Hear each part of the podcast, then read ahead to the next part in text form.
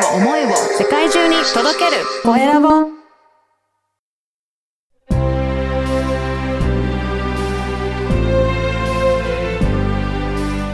経営者の志。こんにちは、コエラボの岡田です。あなたは自分のことを表現するときの文章に気をつけていますか？言葉一つで全然印象が変わってきますよね。今回はコピーライティングについてお話を伺いました。まずはインタビューをお聞きください。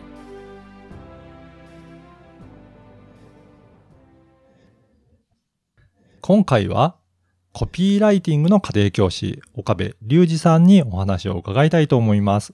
岡部さん、よろしくお願いします。はい。あの、今日はよろしくお願いいたします。よろしくお願いします。あの、コピーライティングの家庭教師について、もう少し詳しく、えーご紹介いただけるでしょうか？はい。えー、コピーライティング。まあ、今回、うんあの、僕のメインに使っている、まあ、媒体としてはストア化を使っていまして、まあはいそこで、あの、生徒の方うにん。コピーライティング、うん。まあ、人を動かす技術を教えていまして、うん。やっぱりその文章を書けないと、うん。まあ、実際に、あの、稼ぐことすらできないとはい。僕は考えていましうて、ん。ぜひそういうコピーライティングはい。学んで人を動かすスキルを身についていただいて、はい。あの、自分のやりたいことを形にしていってほしいなと僕は考えています。あのー具体的にはどんな方が、えー習っていかれる方って多いですかね？やっぱりあの、まあ、いろんな人いるんですけれど、はい。まあ、例えば広告うん。会社の、えーまあ、広告を担当している方だったり、はい。中にはやっぱり起業家だったり、で、これから、まあ、情報発信していく方だったりうんしますね。あそういう方が多いです。やはりあの、情報発信どんどんしていくためには、この文章をしっかり作って、人の心を動かしていくっていうことってすごく大切ですもんね。はい。うん。やっぱりどういったところを気をつけていくと、その文章って、えー、いいですかね？書いていく上では。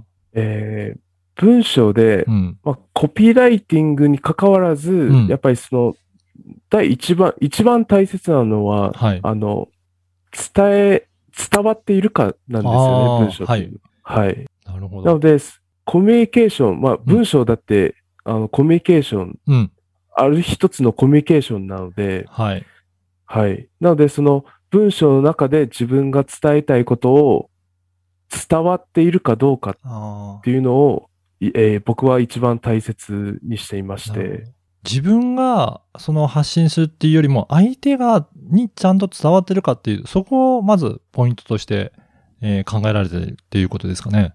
はい、そうです。なるほど。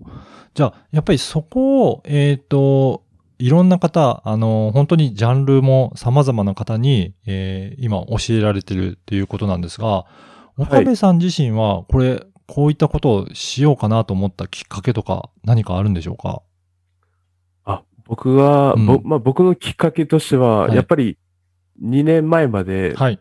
あのーまあ、日本語もそんなにうまくなかったので、もともとはそんな得意なわけではなかったんですかね？そうなんですよ、ね。あのーはい。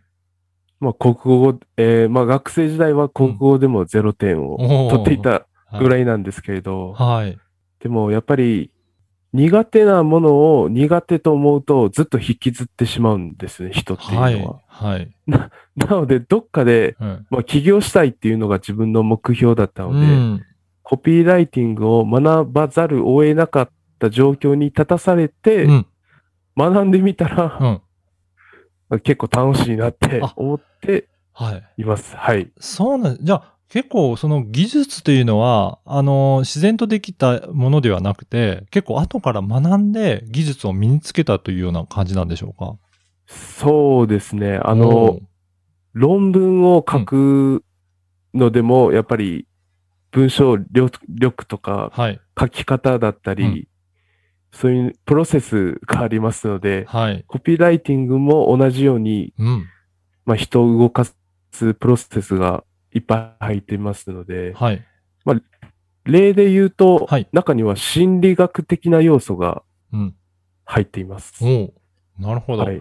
何か、例えば、こういったものあるよっていう、あのーご紹介してもいいようなものってありますかね？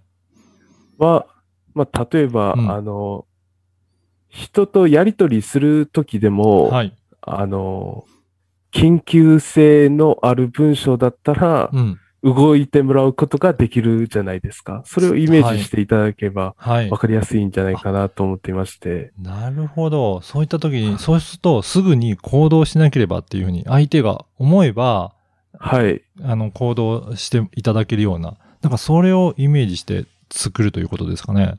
そうです。緊急性ですね。はい、はい。はい。やっぱりそういった要素をコピーライティングには盛り込んでいくっていうことなんですね。そうですね。基本、あの、まあ、コピーライティングってう、ん。今すぐ客が大切なんですよね。うん。なので、今すぐ行動してもらわないとう、ん。あの結果的に自分の利益にはならないので、はい。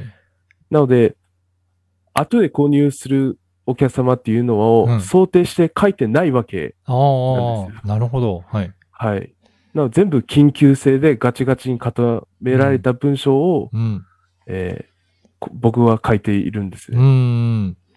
はい。じゃあすぐにそうやって行動してもらって、えー何か結果が出るように、そういった文章は、こういった要素を、えー組み込むといいですよっていうところを、あの、ストア化とかの、えー講義とかセミナーとかで教えられてるっていうことなん。ですね。はい、そうです。おー、そうなんですね。あのーやっぱり、この、どういったジャンルでも、なんかこれからは、このコピーライティングって必要じゃないかなと思うんですけど、やっぱりはいこのあたりって、えっ、と、いろんなところに応用はできたりするものなんですかね？そうですね。うんあの、視点をずらすっていうのがありまして、はい。例えばコピーライティングって、あの、これ学んだらコピーライティングにしか使えないかっていうとうん違うんですよね。あ、全そうなん然。ですか？はい。はい。こうジャンルをずらすんですね。横展開とはい。縦軸に分けて考えると分かりやすいんですが、はい。例えば、あの、コピーライティングを学ぶことによって、えーまあ、営業トークがうん。できるじゃないですか。あ確かに、それ書いてるようなことを営業のお話にも使えるっていうことなんですね。そうです。ああ、はい。で、あとは、あの、プレゼンだったり。うん。はいはい。なので、これも横とか縦に、横縦軸で考えると、すっごい、そのコピーライティングを、のその、まあ、ずらすっていうことですね。うんうんスキルをずらすと、いろんなところに応用できるんですよね。なるほど。そうすると、プレゼンテーションでも、その、相手の方が行動していただけるようなプレゼンテーションにもなるし、営業に使えばそういうふうに、えーのす契約にも結びつくようなトークにもなるしっていう。やっぱり、一度学ぶとそういうふうにいろいろなところにずらしていきながら活用できるっていうものがコピーライティングなんですね。はい、そうです。おー、そうなんですね。いや、あのーいろいろと今日ちょっとお話しあのしていただいた上で、すごくそういった意味でも身につけたい技術だなと思う方、結構いらっしゃると思うんですが、はい。あのー安倍さんに、えーちょっとお話をもっと詳しく聞きたいなという方いらっしゃった場合は、どういうふうにしてお問い合わせするとよろしいでしょうかね？えー僕の公式 LINE、はい。えーまた送らせていただきますので、そこの、えー公式 LINE はい。で追加していただければ、はい。えー定期的にコピーライティングについての情報を、えーお届けいたします。はい。あの、このポッドキャストの説明欄にも URL を掲載させていただきたいと思いますので、ぜひそこから登録いただければと思います。この公式 LINE では、あの、じゃあ定期的にいろいろコピーライティングについての情報発信をされてるということですかね？はい。うんその定期的に、その、まあ、例えば本当に見て、うんそんなにその長くだらだら書いてしまうと、やっぱりはい。伝わりづらいので、もう本当に、はえー、だいたいうん2、300文字はいく。らいでまとめられたものの、まあ、うん例えば実践ポイントだったり、うん。それを毎日実践していくだけで、あの、まあ、文章力が上がったり、うん、人を動かすライティングスキルうん。が上達するようにする仕組みにしておりますので、なるほど。なんか、これを登録していろいろチェックするだけで、自分のライティングスキル、なんか上がっていくっていうのがよくわかるような気がしますね。あありがとうございます。はい。あの、じゃあ、もう本当に、ここ、まずは登録していただいて、それで、あの、学んでいただければいいのかなと思いますので、ぜひはい、そういった方は、あのーストア化でも、えーセミナーですかね、されているということなので、ぜひチェックいただいて、登録して、で、学んでいただきたいなというふうに思います。はい。はい。あの、次回は、もっと、あの、志についてもお伺いしたいと思いますので、また次回もよろしくお願いいたします。はい。よろしくお願いいたします。本日はコピーライティングの家庭教師、岡部隆二さんにお話を伺いました。岡部さんどうもありがとうございました。ありがとうございました。